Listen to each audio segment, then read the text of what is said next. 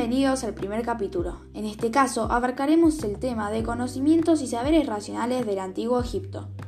Antes de comenzar, sepan que este podcast está auspiciado por Cardales Village.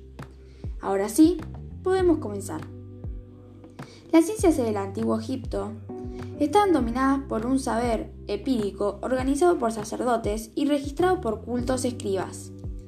En la matemática, el texto más antiguo descubierto es el papiro de Moscú, otro conocido es el papiro Ring 4, el cual fue fundamental precisamente para proporcionar fórmulas para calcular áreas y para métodos de multiplicación, división y trabajo con fracciones unitarias.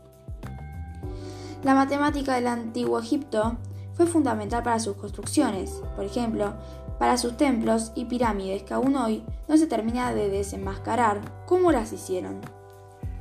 Si nos inclinamos más hacia la medicina, podemos decir que fueron los que empezaron con la clasificación de las diversas enfermedades, por ejemplo, la causa de manifiesta como los traumatismos.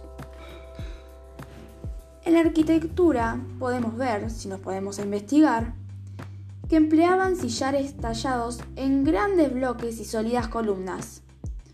Las construcciones más originales de la arquitectura egipcia son las pirámides, los templos y las tumbas. En el caso de las tumbas dependían de la clase social de cada persona. Por ejemplo, la mayoría de los faraones eran enterrados en las pirámides.